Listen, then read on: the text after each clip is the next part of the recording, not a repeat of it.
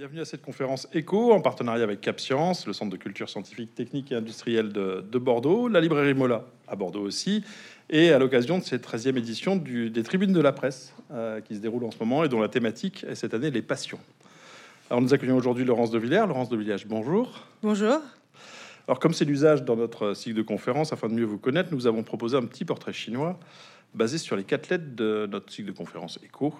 Si je vous dis E comme événement, quel est l'événement qui a marqué votre engagement?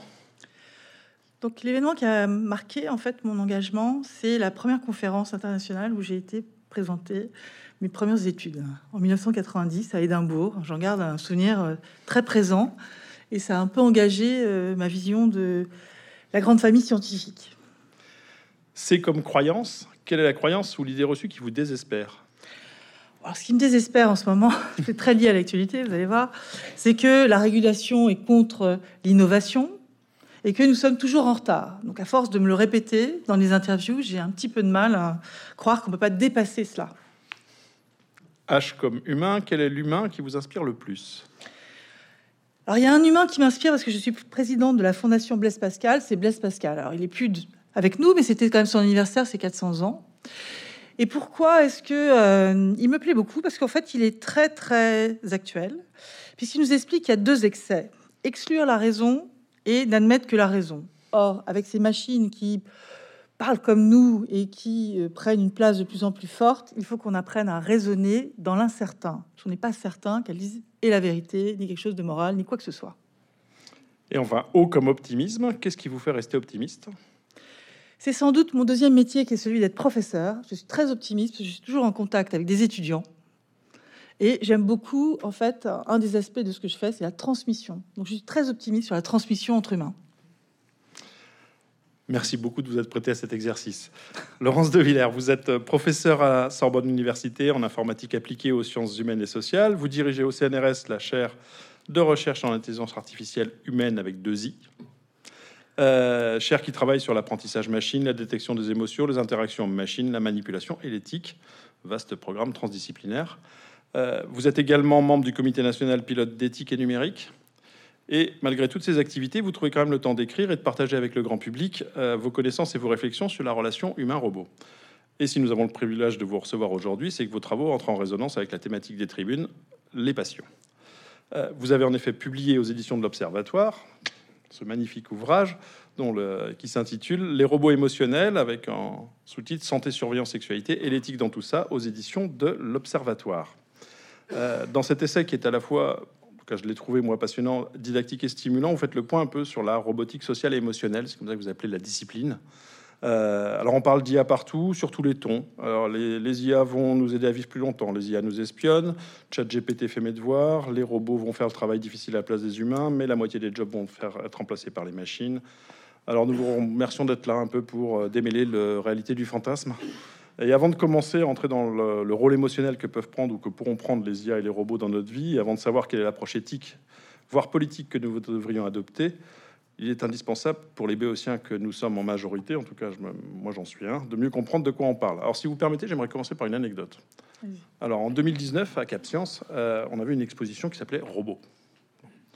Euh, on racontait l'histoire des robots, leurs capacités, leurs applications, mais également les questions de société qui posent. Et on finissait l'exposition par un, atelier où on simulait un, jury fictif, un tribunal fictif du futur, dans lequel les visiteurs devenaient un jury populaire qui devait se prononcer ou pas sur la culpabilité d'un robot qui avait, euh, robot compagnon domestique, hein, qui s'était trompé dans le médicament qu'il avait donné à l'enfant euh, alors qu'il avait été programmé pour le faire. Et on demandait aux, visiteurs de, se positionner. Euh, est-ce que c'était la faute de qui? La faute du robot, la faute des parents qui avaient délégué ça au robot, la faute des concepteurs, la faute de l'entreprise. C'est une façon de travailler un peu sur la, la, réflexion de tout ça. Et un jour, je faisais visiter l'exposition à Alain Juppé. Et ce jour-là, il y avait que des petits des CE1 qui étaient là. Donc tout le, petit CE1, c'est pas très grand un CE1. Euh, et le juge du tribunal adapte tout, le discours et demande aux enfants quelle est la différence entre un humain et un robot.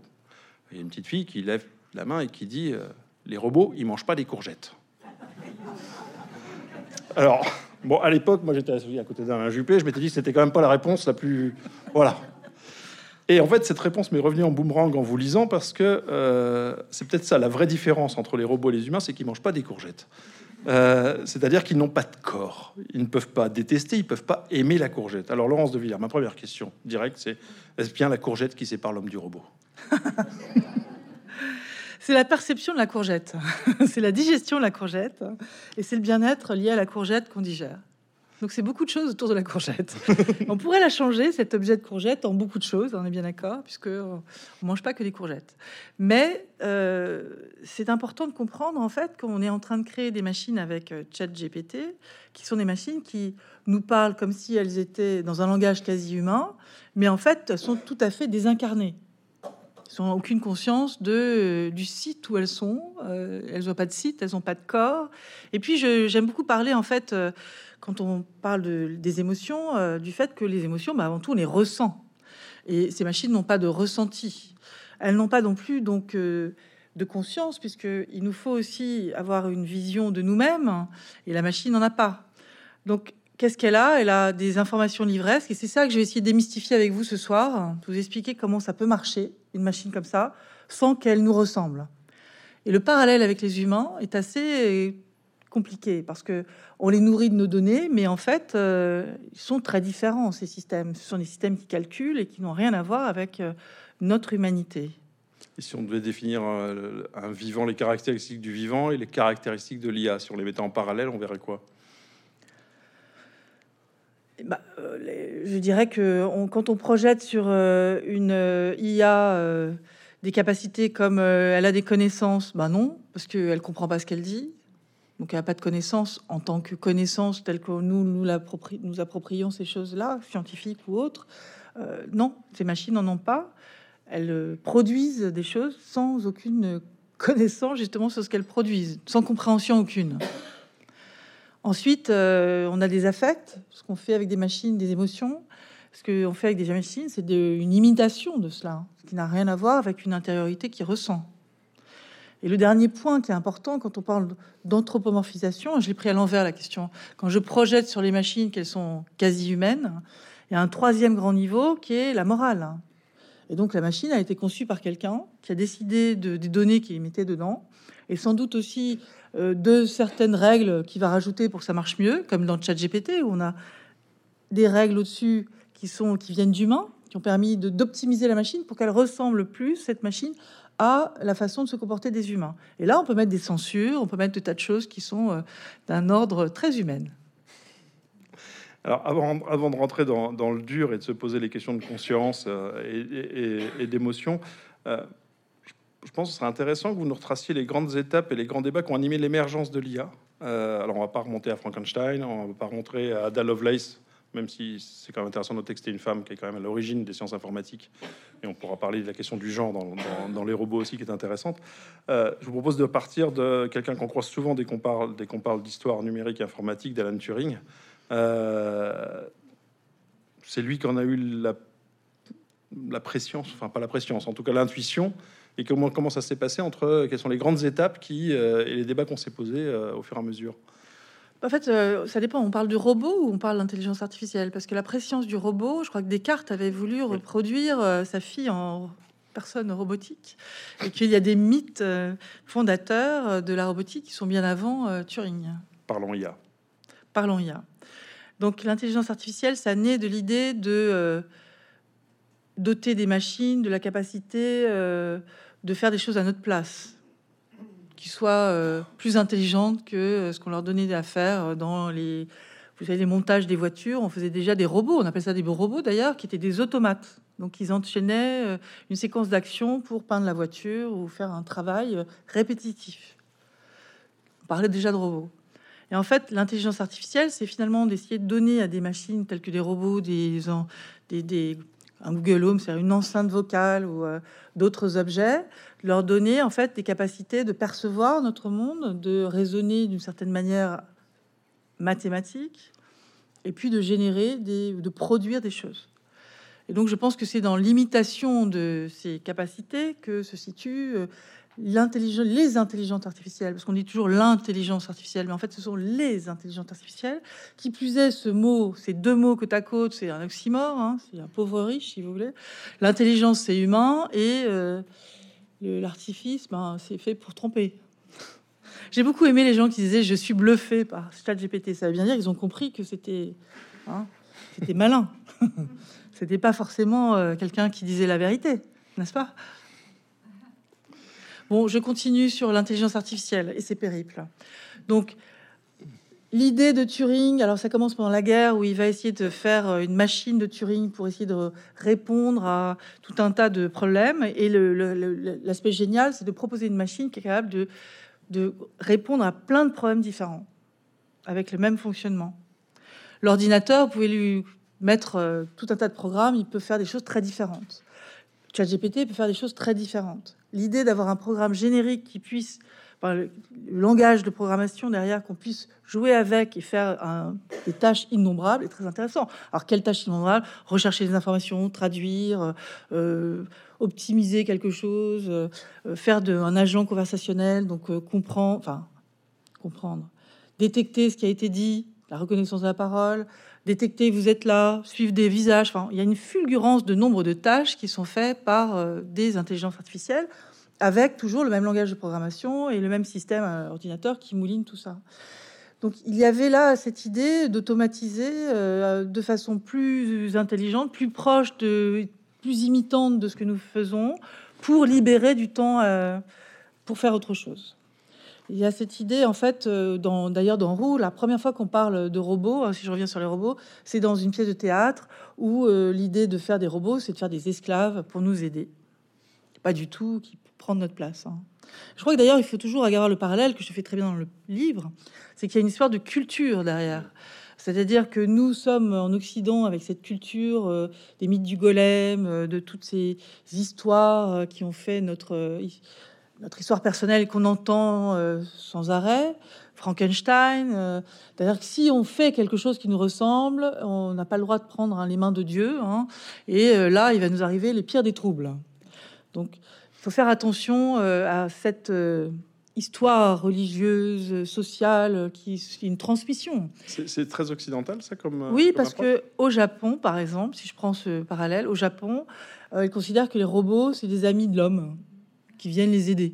on n'est pas exactement sur les mêmes visions de cet objet. Alors l'intelligence artificielle fait comme un outil pour nous aider. Je pense que c'est ça qu'il faut avoir en tête aujourd'hui.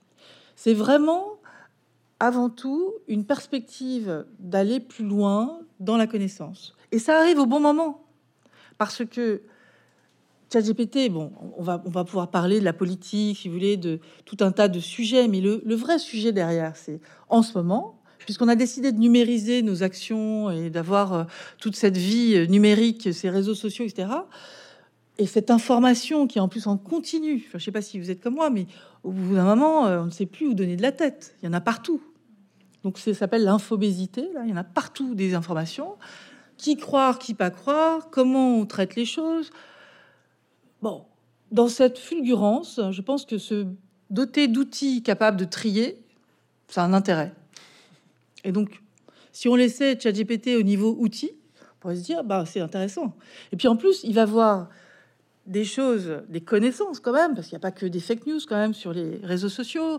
On peut aller chercher euh, tous les livres de l'encyclopédie, on peut aller chercher euh, toutes les dernières découvertes euh, des grands chercheurs, on peut aller chercher énormément de choses, l'artisanat, enfin, on peut trouver plein, plein de choses, numériques, visuelles, audio, de la musique, des tas de choses extrêmement intéressantes qui ont été construites par des humains. Et cette machine, elle est capable de les voir dans une largeur que je suis incapable d'avoir. Dans mon temps humain, je ne pourrais pas aller lire tout ça. Je ne pourrais pas ressentir tout ça je ne pourrais pas euh, faire un traitement euh, rapide sur toutes ces données, même si j'avais accès à ces données. Je ne peux pas lire autant de livres qu'il y a de livres qui paraissent. Or, on a une machine qui peut faire des synthèses, vérifier des choses. Il faut juste se, rendre compte qu'elle bluffe de temps en temps, quoi. Que c'est pas sans euh, conscience qu'il faut utiliser ces objets. Le sujet actuel, c'est d'avoir cette fulgurance de données, de se retrouver dans un monde où il faudrait réguler ces objets mais il y a une différence de phase entre la technologie qui va très vite avec euh, des profits énormes, avec des gens qui sont là pour faire euh, des outils et nous en rendre dépendants et nous manipuler sans doute à travers aussi pour nous faire pour nous vendre des choses. Et de l'autre côté, on a la vraie utilité qu'on devrait avoir de ces, de ces machines, qui est de nous faire apprendre des choses plus intéressantes. Par exemple, en médecine, si on amalgame aussi des données venant du biotope dans lequel on vit, du biotope, de l'environnement dans lequel vous êtes, euh, des, je sais pas moi, des usines chimiques, de tout ce qu'il y a autour, du nombre de forêts ou pas qu'il y a autour de vous, et eh ben on va retrouver des relations entre finalement l'endroit où vous vivez et les maladies que vous pouvez développer. On peut avoir des fulgurances pour trouver un vaccin. On l'a vu, ça pourrait être très utile pour euh, la santé, pour aller trouver des cancers avant même qu'un médecin s'en aperçoive que vous avez un cancer. Il y a des prémices que ces machines peuvent aller voir. Donc, elles ont une fulgurance du nombre de données qu'elles peuvent traiter, du temps rapide pour lequel elles peuvent le traiter, et autre chose qui est une acuité non humaine. L'acuité non humaine, c'est le fait de voir des amalgames de pixels. Moi, je vois des formes. Le médecin voit des formes. Quand j'ai rencontré un chirurgien, enfin pas un chirurgien, un radiologue cancer du sein, il avait 30 ans de corde de patients. Et il me disait, moi, j'ai construit des outils comme ça parce que ça peut nous aider. Donc pourquoi pas le faire? On a cet euh, intérêt, donc euh, ça serait pas éthique de pas le développer. Et donc il l'a fait. Et son constat est le suivant c'est que lui est capable de comprendre les faux positifs de la machine. Parce que arrêtons, hein, la machine ne répond jamais toujours, enfin ne, répond pas toujours juste. Elle peut se tromper, pour, puisqu'il n'y a pas de raisonnement. Et puis même nous humains, on raisonne et on peut se tromper aussi, d'accord? Donc c'est effectivement la phrase de Blaise Pascal. Comment on raisonne dans l'incertitude? Comment on raisonne devant quelque chose on a, de l'incertain tout le temps autour de nous. Vous êtes d'accord? Je, je sors dans la rue, euh, je peux me faire écraser. Hein, donc, il faut que je sois vigilant. Je regarde à droite, à gauche, euh, je fais attention, il n'y a pas une peau de banane, euh, et j'essaie d'avancer correctement en prenant le maximum de précautions. Eh bien, je dirais que ces outils sont quelque chose qu'il faut utiliser en se doutant que ça peut apporter énormément de choses, tout en se donnant des règles, des bonnes pratiques, tout en disant aux industriels attention, il faut les construire d'une certaine manière pour éviter euh, justement de naviguer dans un Far West. Hein. il faut des règles. Et si je continue mon histoire de, radio, ce que m'avait dit sur ce radiologue qui était très intéressant, il dit le problème, ce sont les jeunes qui arrivent, les jeunes radiologues qui n'ont pas été formés. Ils n'ont pas comme moi l'expérience de 30 ans euh, de malade avec euh, certaines caractéristiques. Ils n'ont pas vu autant que moi euh, des radios et ils n'ont pas la même acuité et donc ils font plus confiance à la machine. S'ils font plus confiance à la machine, qu'est-ce que ça a comme incidence? D'abord, ça va stresser des patients on va faire des biopsies qui coûtent de l'argent à la société. Comment on trouve cet équilibre? Alors, j'en ai parlé brutalement hein, sur un sujet, mais c'est extrêmement important de comprendre que tous les acteurs ont besoin d'être accompagnés dans cette transition numérique si on veut vraiment arriver à avoir un intérêt pour ces machines euh, d'IA. Et je pense qu'elles sont vraiment intéressantes. On va avoir des choses sur l'économie de l'énergie qui va être énorme. On va avoir des choses sur euh, des découvertes scientifiques qui vont être là, ou des découvertes ou des, choses qui vont invalider des choses, qui, des théories qu'on pensait juste. Donc, il y a un, boulevard de connaissances qu'on peut avoir à travers ces machines parce qu'elles agglutinent énormément de données. Maintenant, il faut choisir les données, bien entendu. On va pas choisir et scroller sur le net n'importe quoi. Les problèmes de propriété intellectuelle, les problèmes de dépendance à la donnée, les problèmes de données synthétiques qui vont venir s'agglutiner aux autres. Il y a énormément de risques. Mais il faut construire en ayant la capacité de comprendre l'un et l'autre. La première chose à faire, c'est comprendre l'objet, comprendre ce que sont les IA. Et comprendre que, que l'éducation est indispensable parce que sinon on perd notre libre arbitre si on n'est pas capable de comprendre ce qu'elles vivent euh, et de comprendre aussi comment elles fonctionnent. C'est ça. Euh, elles apprennent. on a tous vu, on a tous entendu parler du deep learning. Il n'y a pas quelqu'un qui a pu passer à côté. Ça ne veut pas dire qu'on a compris. On, a, on sait qu'on se dit tiens, petit à petit, elles vont progresser. On a tous rempli des captchas euh, sur, sur Internet qui nous demandaient de reconnaître des feux rouges. Et on a fini par comprendre que c'était pour alimenter les IA qui essaient d'apprendre pour les voitures autonomes qu'est-ce qu'était un feu rouge, euh, même s'ils n'ont toujours pas compris, mais elles savent le reconnaître maintenant. Ils comprendront pas. Hein elles comprennent toujours pas. Non, mais on est, on est pourtant on est des pas millions. le bon mot. non, reconnaître des feux rouges pour avoir un comportement adapté, algorithmique adapté.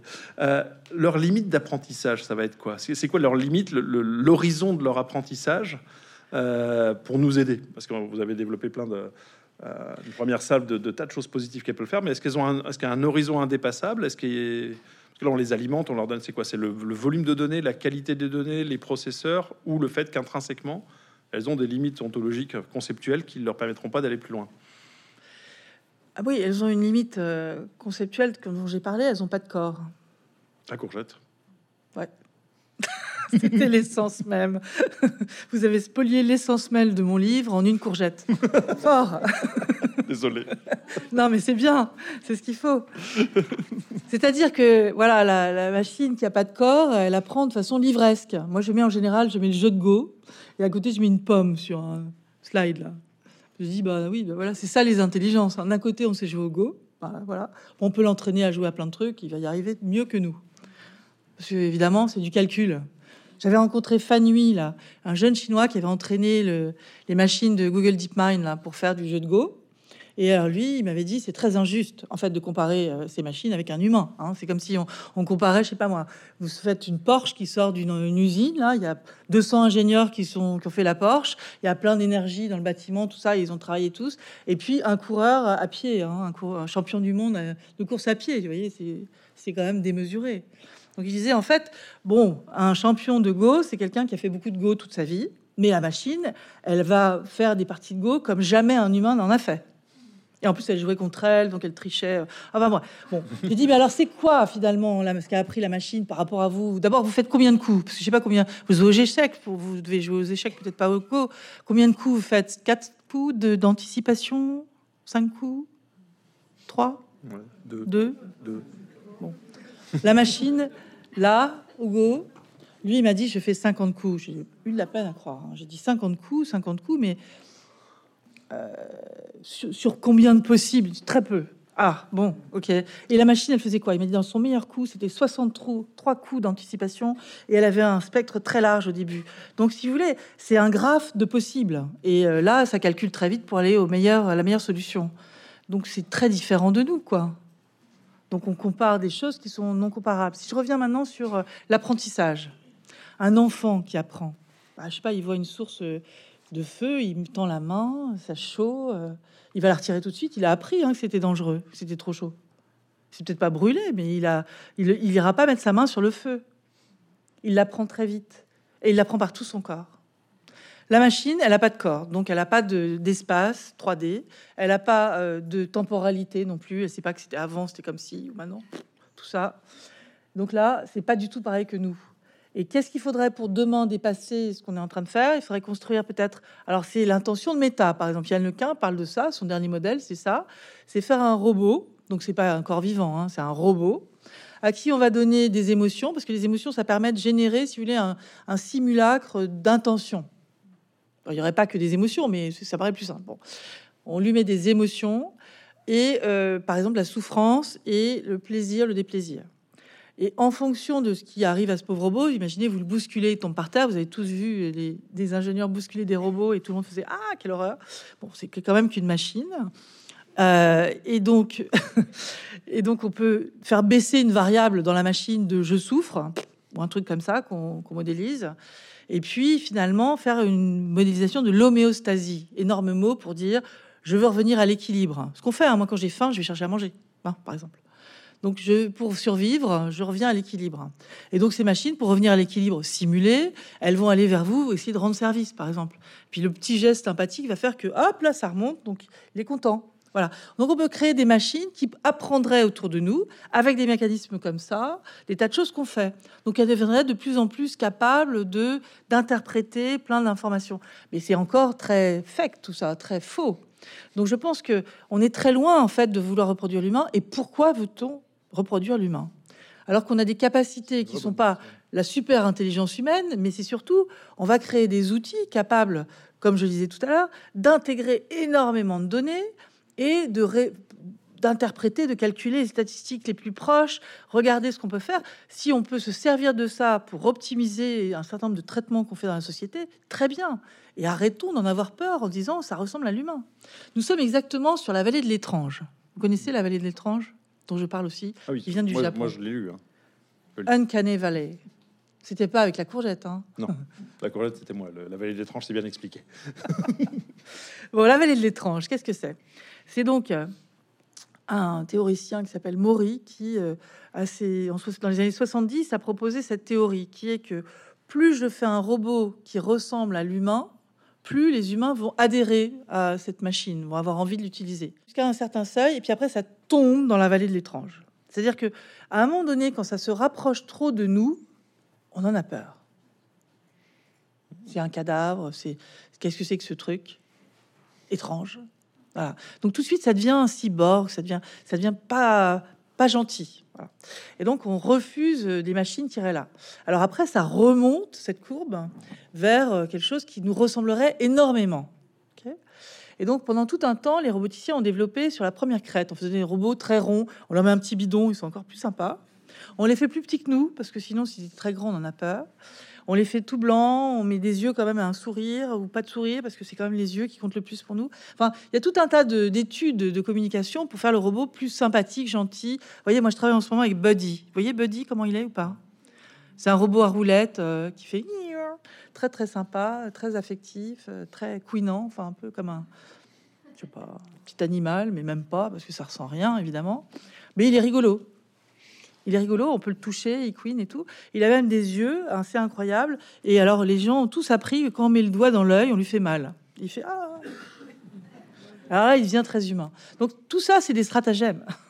Nous, on, est en train de vivre à Caption la vallée de l'étrange avec Midjourney. Quand on lui demande de créer des images d'humains, elles sont pas mal. Sauf qu'elles ont six doigts, des fois. Et, et, puis les yeux sont pas tout à fait parfaits. Voilà, des fois, il y en a un là, un là. Non, non, mais même, bah oui. Mais... Où ils viennent d'une. Moi, j'ai vu des mélanges de photos et de, de, tableaux qui donnent un truc bizarre. On voit, euh, on voit un tableau, puis ce coup, on voit les Jésus, on se dit, mais non, mais c'est pas possible. c'est pas ça du tout. Alors, cette vallée d'étrange, je voulais en parler parce que c'est vrai pour les robots, c'est vrai pour les, les images, et c'est vrai pour le langage. Mm. Et ChatGPT, c'est ça. GPT-4, c'est ça. Ça flirte avec quelque chose qui ressemble tellement à notre langage qu'on va adhérer jusqu'à ce que vous tombiez sur une incohérence, une hallucination, euh, genre les vaches pondent des œufs ou je sais pas quoi. Vous allez dire, attendez, euh, je vais pas croire ce truc qui me raconte euh, n'importe quoi. Et comment ils, comment ils sont éduqués? Parce que si on comprend, on avait parlé de ChatGPT, il y avait une première tentative qui s'appelait TAI, c'est ça? T-A-Y Taille. Taille de Microsoft. Taille, ouais. De Microsoft, qui est, euh, tout le monde a entendu cette histoire, euh, qui avait été lancée sur euh, l'ancêtre de X Twitter et qui était devenu raciste, antisémite et de très mauvaise aloi très rapidement. parce qu'il s'alimentait de toutes les données. Et tout d'un coup, de ChatGPT, c'est extrêmement difficile de le prendre en défaut sur la bien-pensance. c'est possible, mais il faut se lever tôt. Alors, taille de Microsoft, c'était un mécanisme avec un algorithme qui s'appelle euh, l'algorithme par renforcement, qu'on comprend avec des robots. C'est-à-dire qu'ils ont des latitudes d'essai-erreur. Un robot qui va se taper contre un mur, il va comprendre que c'est pas une bonne direction. Donc, il enregistre que c'est pas une bonne direction et on lui met des mécanismes de récompense. On lui dit, bah, si c'est pas une bonne direction, faut pas aller là. Il faut privilégier les endroits où on peut bouger. Et donc, dans taille de Microsoft, on avait mis des, des récompenses qui étaient plus les gens parlent longtemps, plus c'est intéressant, sans du tout regarder ce qu'il y avait dedans. Donc euh, il y a eu des petits malins qui ont joué avec, qui ont dit vive Hitler ou euh, les femmes sont des abrutis ou des tas de trucs euh, non politiquement corrects, mais à haute dose. Hein. Et donc la machine a appris que ces propos-là faisaient parler et que c'était du coup ce qu'il fallait apprendre. Du coup, elle s'est mis à parler comme ça. bonjour. Au début, elle disait le monde est formidable et à la fin, elle disait vive Hitler. Ils avaient réussi leur coup, ils avaient montré que c'était facile alors là, c'était une machine spécifique qui était ouverte, c'est-à-dire qu'on pouvait modifier son système à l'intérieur. C'est pas le cas de ChatGPT. On ne peut pas modifier le système à l'intérieur. Ils ont bien compris que c'était dangereux. Alors il apprend de façon très différente. Il a euh, ChatGPT trois modes d'apprentissage. Le premier, c'est le modèle de fondation, de fondement ou l'IA générative, c'est-à-dire en fait l'agrégation de ces milliards de données dans un modèle. Et ça, il faut que je vous raconte comment c'est fait très brièvement. Et je vais vous le raconter. On pourrait parler de ça sur les images, mais je vais vous raconter sur le texte. Parce que moi, j'ai fait, fait de l'apprentissage machine toute ma vie, mais aussi un peu de linguistique. Bah là, il n'y a plus du tout de linguistique dans ces systèmes. Mm. Alors, on prend un énorme corpus de données sélectionné. Alors, c'est là, il faut bien le sélectionner, on est d'accord et tout. Mais une fois que je laisse corpus, qu'est-ce qui se passe? On va apprendre à la machine à encoder tout ce qu'elle voit dans un modèle. Et après, il y aura une partie décodeur. C'est pour ça qu'on parle d'outils de, génération. C'est-à-dire qu'on encode des informations et après, on va pouvoir les générer, les produire, donc euh, du texte.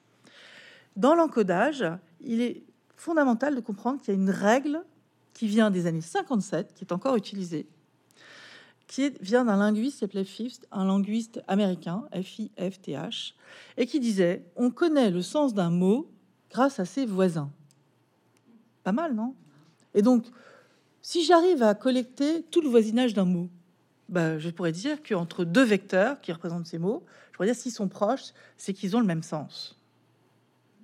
C'est fondamentalement là-dessus que travaille le modèle de fondation sur le texte, GPT 3.5.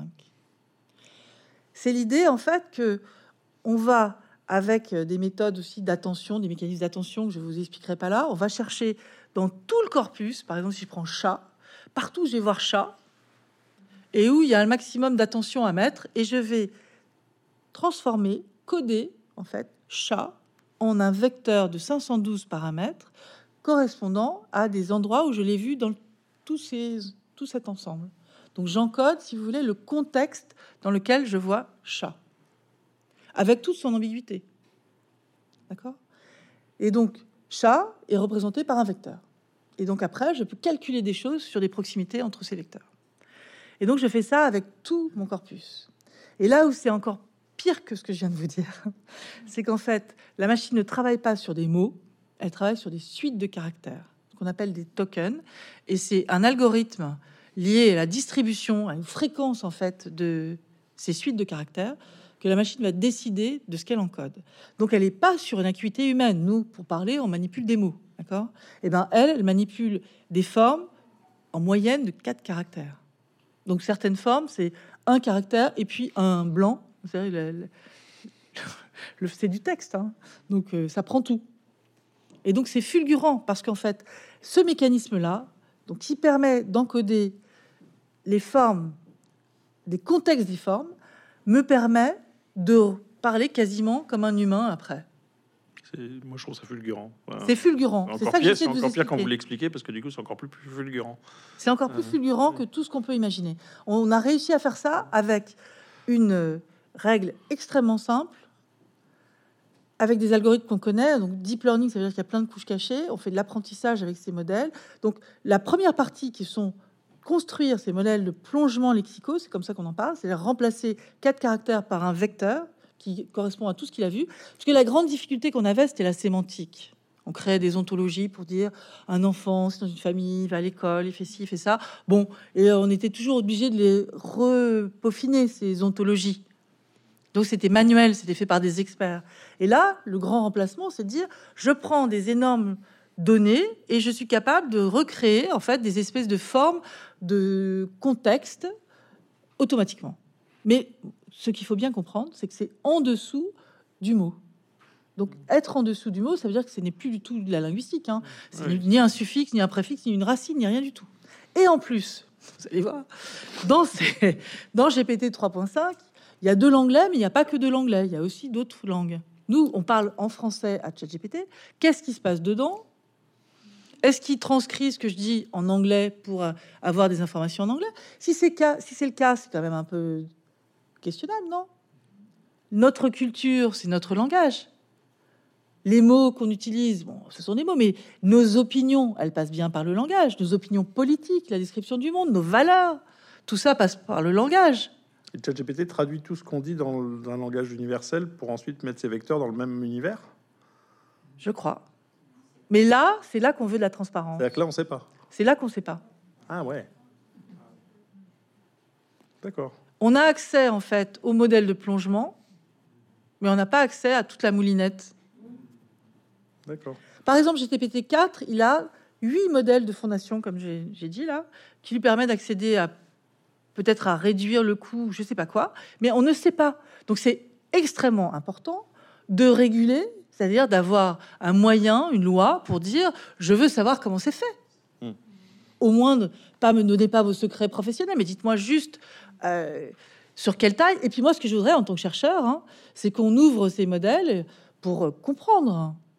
Que ce soit fulgurant, c'est fabuleux si on peut s'en servir pour comprendre mieux ce que nous sommes, faire des meilleures euh, euh, règles citoyennes, faire qu'il y ait moins de pauvreté, faire que on, répartisse mieux des richesses, que on ait moins de, de qu'on soit plus utile en fait l'énergie, la façon dont elle est répartie, et comment on la consomme. Je trouve ça génial. Maintenant, si c'est juste pour nous surveiller plus et qu'on comprenne rien au système, non.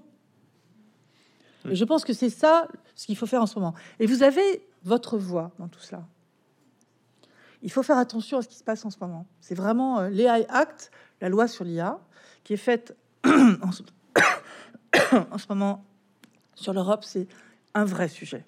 on ne peut pas, on ne peut pas dire qu'il ne faut pas réguler.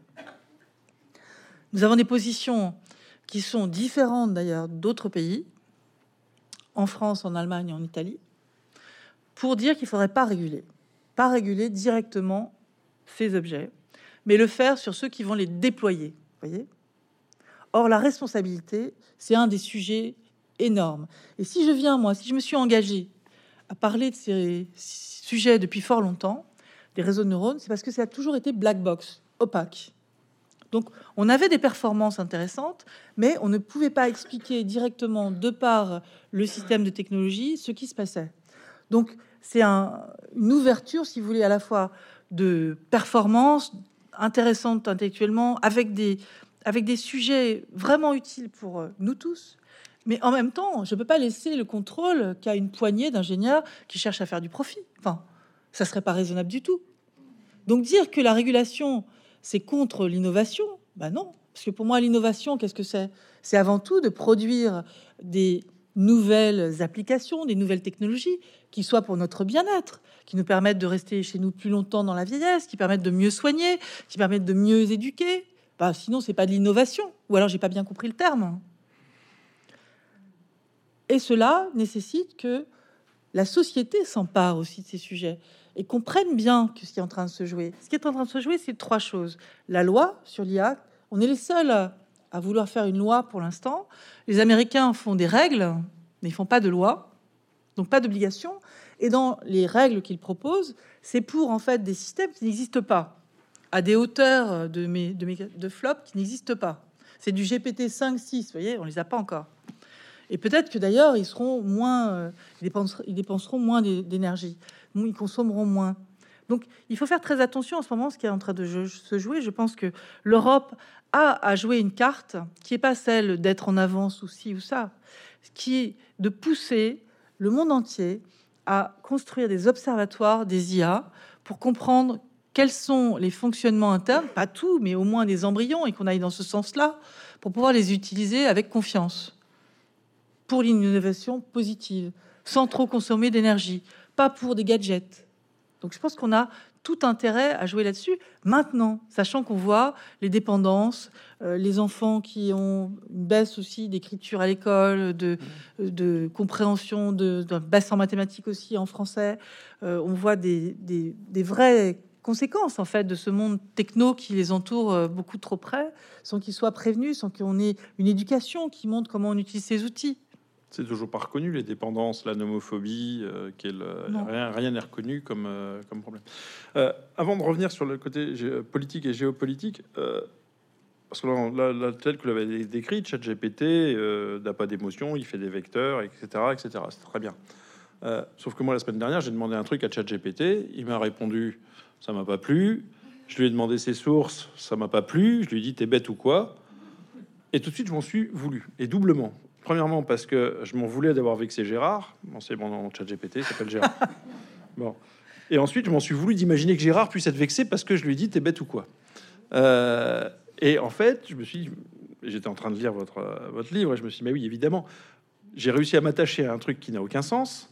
Et en fait, tout le monde essaye qu'on s'attache. Et tel que vous l'avez décrit depuis le début, on a l'impression qu'il n'y a pas d'émotion. On met, on met l'IA à distance, elle existe en tant que traiteur de données, et pourtant, tout le monde cherche à nous créer de l'émotion. C'est enfin, c'est le next step de, de la dépendance à cette IA, c'est c'est l'émotion. Et pourquoi tout le monde essaye de faire ça? Et comment on fait d'ailleurs? Euh, Même s'il n'y a pas d'émotion, je crois qu'on a bien compris depuis le début, mais tout le monde travaille là-dessus quand même. Sur, euh, Sur la création de créer chez nous une émotion d'attachement. Et pour ça, il faut qu'elle fasse semblant d'avoir une émotion.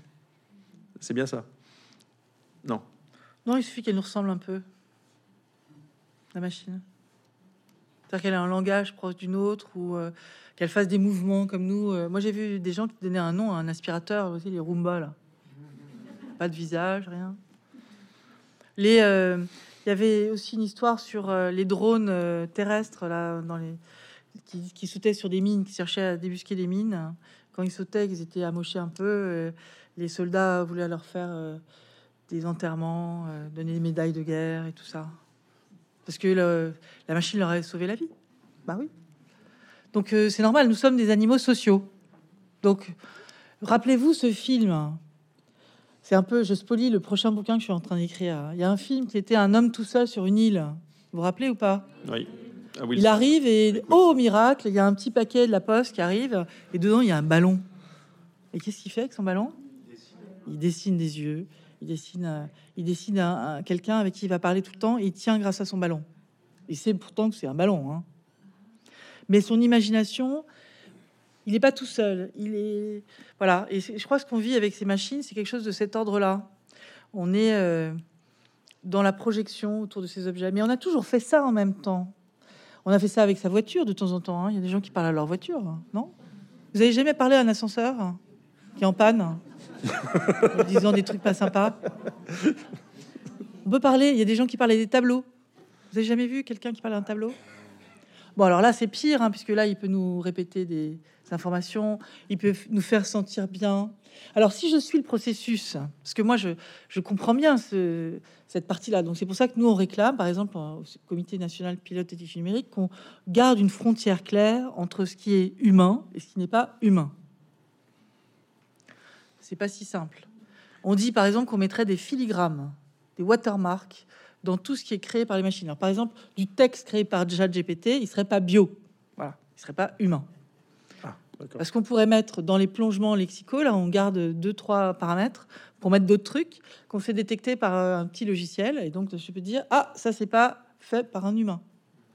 On peut faire ça sur euh, la vidéo, on peut faire ça sur euh, tout. Il y a de la recherche là-dessus extrêmement active en ce moment. Pour donc mettre un filigrane, filigrane voulant dire une marque invisible à l'œil nu, mais que je peux détecter avec une machine c'est une bonne solution. Ah, ce serait formidable. Alors, j'ai pas dit que ça marchait tout de suite, hein, il y a de la recherche, mais c'est quand même une idée qu'on essaie de pousser auprès de l'Europe en disant il faudrait absolument qu'on sache quand c'est humain et pas humain. Mais il n'y a pas que ça. Il faut éduquer. Donc, je dis en général qu'il y a la loi, les normes et l'éthique. La loi, c'est attention, risque. Là, je veux pas qu'il y ait une, IA qui détecte mes émotions au travail. Ce serait dommage pour moi je le vivrais mal. Je pense que tout le monde le vivrait mal. Pourtant, en Chine, ça existe. Je voudrais pas non plus qu'on me manipule de façon subliminale. Ça, c'est aussi un grand sujet. Bon. Donc après, il y a le haut risque. Le haut risque, il faut le surveiller. Donc c'est là que viennent les normes. Les normes, c'est dire aux industriels quand ils construisent des machines, bon, on vous permet de le développer, mais à condition que on puisse vérifier un certain nombre de mesures. Et puis avec l'IA, on est en train de se rendre compte qu'il faut les vérifier quand ça sort de l'usine, et puis après dans l'usage. Il faut continuer à contrôler des choses. Donc ça veut dire mettre en avant des comités d'éthique qui sont capables aussi d'aller débusquer ce qui se passe. Donc ça c'est important. Et le troisième pan, qui est fondamental, c'est l'éthique. L'éthique, c'est en fait un outil c'est la philosophie, hein, on est d'accord. Ça peut être une philosophie très très avancée. Hein. Euh, je vais vous parler de philosophie un tout petit peu, et puis je reviens sur l'éthique telle que je voudrais que vous la compreniez. Si je prends Aristote, l'éthique d'Aristote. Et je prends le problème du tramway. Vous voyez ce que c'est le tramway ou pas? C'est une voiture à vive allure euh, qui contrôle plus. Soit elle se prend le mur, soit elle dévie un peu et elle écrase quelqu'un. Là, il y a un choix à faire. Si je donne ça à une machine, bon, alors, euh, et je lui dis, je mets euh, l'éthique d'Aristote. À ce moment-là, c'est l'abnégation. La machine va se suicider surtout la personne qui est dedans. Personne va acheter ce genre de voiture, hein, j'imagine. Hein. Après, il y a l'éthique qui est déontologique, qui suit les règles. Et là, par exemple, je fais une voiture, et ben, euh, d'un il y a un petit garçon, il a son ballon qui a été trop loin, là, qui est sur la chaussée, alors il court après pour attraper le ballon, et la voiture, bah, elle peut l'écraser, parce que il n'est pas euh, là où il devrait être, hein, pour la voiture. Il ne suit pas les règles. Ah non, là, c'est les voitures qui passent, c'est pas les petits garçons. Troisième forme, l'éthique conséquentialiste. Alors ça, c'est l'éthique qui considère que on peut sauver le max, il faut sauver le maximum de vies. en mois, en années, en jours, je sais pas. Donc ça veut dire qu'il faut que je calcule combien de personnes dans la voiture, qui elles sont, est-ce qu'elles sont, voilà. Et puis devant moi, qui je risque de d'écraser, combien de personnes, et là aussi il faut que je calcule. Tout ça dans un facteur immédiateté très difficile, très difficile, et puis très peu éthique, parce que si vous regardez Moral Machine du MIT, qui est ce jeu que je montre à mes étudiants, il y a quand même, euh, dois-je écraser deux grands-mères ou plutôt deux enfants dans des poussettes? Oui. bon, quelle question Passons à la suivante. Et voilà. Et à la fin, ils y regardent le résultat sur 33 millions de gens qui ont quand même étudié. Ça vaut le coup de regarder quand même Moral Machine. Et on voit ce, des grandes différences entre l'Asie et l'Occident et tel pays, tout ça.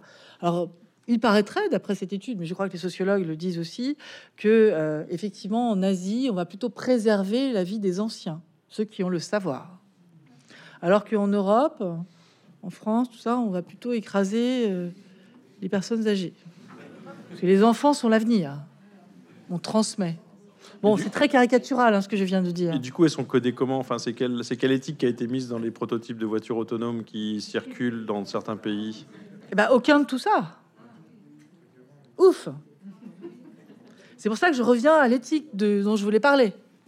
C'est-à-dire qu'il ne s'agit pas de mettre des règles morales dans une machine, voyez bien, qu'à laquelle je mets et qu'est-ce que comment c'est calculé. Enfin, c'est pas simple. Donc, ce qu'il faut mieux faire, c'est en fait se doter de, beaucoup de capteurs pour prévenir un incident. Parce qu'on oublie à chaque fois que la, voiture, elle roule euh, quelque part. Elle est entourée. Et donc, le problème peut-être plus complexe que ça. Peut-être qu'il y aurait des voitures qui sont à l'arrêt, qui pourraient se dégarer, se mettre devant et arrêter la voiture qui part euh, comme ça. On peut trouver des, façons. Enfin, la, vie est complexe, quoi. Là, on est sur le terrain d'une voiture juste qui euh, réagit en fonction d'elle toute seule. On n'est jamais tout seul. Donc ça, c'est la première chose. La deuxième chose, c'est ce qu'on veut mettre dans ces, dans ces voitures, c'est avant tout le fait que c'est l'humain qui va récupérer. Ou alors, ce serait du hasard. C'est l'humain qui va faire le hasard. C'est-à-dire qu'il y a tellement peu de temps pour réagir que euh, peut-être qu'il n'y a pas de meilleur choix. Et en tout cas, c'est pas à la machine de décider. Je pense que vous serez d'accord avec moi. C'est pas à une machine de décider sur euh, la vie ou la mort de quelqu'un. C'est déjà le cas quand même dans pas mal de situations. Les, le, le, le, mur en Israël qui protège, il n'y a aucune. C'est les machines qui décident ou pas de contrer des missiles par rapport à des. Il n'y a, plus il y a pas de. Ça, c'est le domaine de la guerre. Hein. On va pas mélanger les deux. Ah. Il y a une éthique. Non, mais il y a une éthique du. Euh, de la guerre euh, qui est particulière avec une éthique des soldats. Enfin, il y a tout un tas de règles hein, très bien explicitées avec énormément de contraintes qui ne sont pas les mêmes que l'éthique dans la société où on n'est pas censé être agresseur ou victime. D'accord. C'est vraiment important de différencier. Ah oui, Moi, je les mettais dans le, même sac. Bah non, je crois pas. Il faut les mettre dans le même sac. C'est très très différent. Donc euh, les contextes en fait de toutes ces utilisations sont extrêmement euh, intéressantes à, comprendre. Il faut, il faut absolument qu'on en parle de l'éthique, qu'on en parle à tous, qu'on éduque, qu'on soit dans des situations où on peut expérimenter, regarder euh, ce que font des systèmes qui nous donnent des conseils. Je pense que pour même pour utiliser ChatGPT, ce qui a été un hold-up, c'est le fait. Vous, rendez-vous compte que en 2021, nous on fait cette expérience avec Bloom, qui est censé être un, une opération de recherche pour comprendre comment ça fonctionne, parce qu'on ne sait pas comment ça fonctionne. On ne sait pas totalement. Et vraiment, il y a beaucoup de choses à faire sur les influences, la langue, euh, les discriminations. Enfin, il y a beaucoup de choses à faire. Et en même temps, le Google a ce fameux lambda. Vous vous rappelez, il y avait un chercheur qui euh, dit euh, elle a une âme, la machine, elle doit avoir des droits, tout ça. Alors bon, il est remercié par Google et il va expliquer tout ça aux médias qui en font grand cas.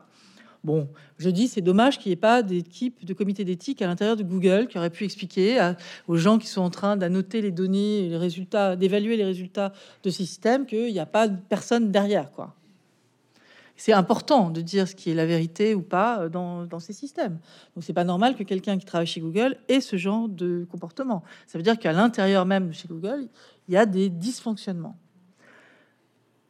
Et en même temps, ils disent on va pas mettre lambda ouvert à tout le monde parce que c'est dangereux. Même remarque de la part d'OpenAI, qui a un GPT-2 à l'époque, et il dit, ils disent, on ne mettra pas GPT-2 en ouverture pour que des chercheurs l'utilisent parce que c'est trop dangereux. Les mêmes OpenAI ne s'embêtent pas et font ce hold-up en envoyant ChatGPT dans les mains de tout le monde. Alors, il y a des avantages à l'avoir eu dans les mains, c'est de l'expérimenter. Je ne pourrais jamais dire que c'est pas un avantage, ça. Ça nous permet de comprendre mieux l'outil. Mais encore une fois, il n'y a pas eu de, façon de l'utiliser. Hein. On nous l'a donné tout de suite. Et quand j'ai dit tout à l'heure, il y a le modèle de fondation. Ensuite, il a été optimisé ce système avec des apprentissages pilotés par l'humain. Et là, on a vu aussi des dérives. On a eu cet article qui montrait qu'ils embauchaient des hommes du clic. il n'y a pas que nous hein, qui tagons pour les voitures. Ils embauchent des gens à peu de... en les payant à l'heure, surveiller, en surveillant exactement ce qu'ils font euh, sur leur, système, et euh, qui vont avoir à proposer une phrase et à dire voilà ce que devrait être la réponse pour un humain. Et donc, ils réentraînent le système en l'optimisant avec ces données-là. Ensuite, il y a eu encore un autre algorithme qui s'appelle le renforcement de learning, là, mais fait par des humains, non plus comme dans Taille, mais là, c'est des humains qui avaient. La machine proposait devant une question quatre possibles, et c'est l'humain qui va dire bah, celui-là est plus juste que celui-là.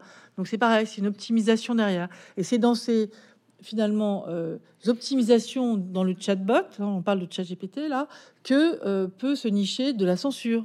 Alors c'est pareil, quand on décide qu'il ne faut pas parler de suicide ou de ci ou de ça, ça serait quand même intéressant, ou de quelqu'un, ça serait intéressant que ce soit un comité d'éthique qui soit au courant, ou que ce soit des, décisions non pas euh, que de l'industriel, mais d'un collectif. Et donc c'est ces sujets-là qui sont importants. C'est ces sujets-là qu'il faut pouvoir euh, mettre en avant. Et parler d'éthique, c'est prendre conscience en fait de ces différents niveaux très clairement. L'éthique, c'est en fait le précurseur de pour savoir est-ce que je, je peux faire une loi, est-ce que finalement ça restera des règles plus souples, de quelle manière je dois le constituer? Mais ce qui est essentiel, en tout cas, c'est de doter de méthodologie, de mesures et de comités d'éthique. Comité d'éthique, ça veut dire choisir qu'est-ce que c'est qu'un éthicien sur le numérique, comment il doit être formé, qui il est? C'est pas quelqu'un qu'on va embaucher euh, à peu de frais en Inde ou en Afrique. Je suis désolée, c'est pas ça.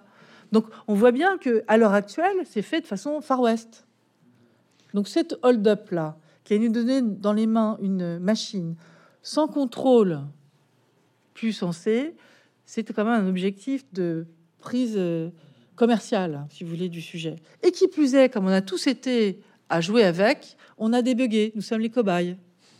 Et toutes nos données ont été récupérées pour optimiser la machine. Formidable. Nous sommes formidables on arrive bientôt au terme de notre, de notre échange et pour laisser de la place aux questions derrière. Euh, est-ce que cette approche euh, que vous êtes techno-humaniste, j'avais lu ça dans, dans, la lutte des la différents courants de pensée qui existaient là-dessus, vous faites partie, est-ce qu'elle est compatible avec les intérêts et la vitesse, les intérêts des uns et des autres hein, Si on prend la Chine dans une stratégie de vidéo, enfin de surveillance individualisée massive, ou si on prend le monde euh, occidental dans une vue mercantile euh, hyper nudgée, est-ce que est-ce que c'est est-ce qu'on est dans le bon timing et à la bonne échelle pour avoir une approche comme ça dans laquelle l'éthique pourrait s'imposer? Vous l'avez dit, c'est du hold-up, mais en fait, on peut réfléchir à l'éthique ici. Ils peuvent l'imposer, ils peuvent le mettre en ligne, on peut pas l'empêcher. Bah, en fait, on est quand même les clients, hein, tout ça. Le marché européen, c'est c'est un vrai marché hein, pour les Américains et les Chinois. Nous sommes les clients si on, si on impose une, enfin, si on propose une règle, ils vont devoir se l'approprier. Euh, s'il n'y a pas assez de clients, oui. Faut, faut pas oublier qu'on a une part euh, de responsabilité. Hein.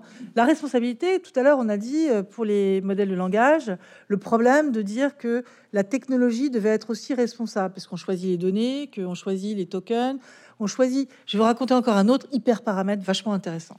Dans ChatGPT, quand vous posez deux fois de suite la même question au début, bah, vous pouvez avoir deux réponses différentes.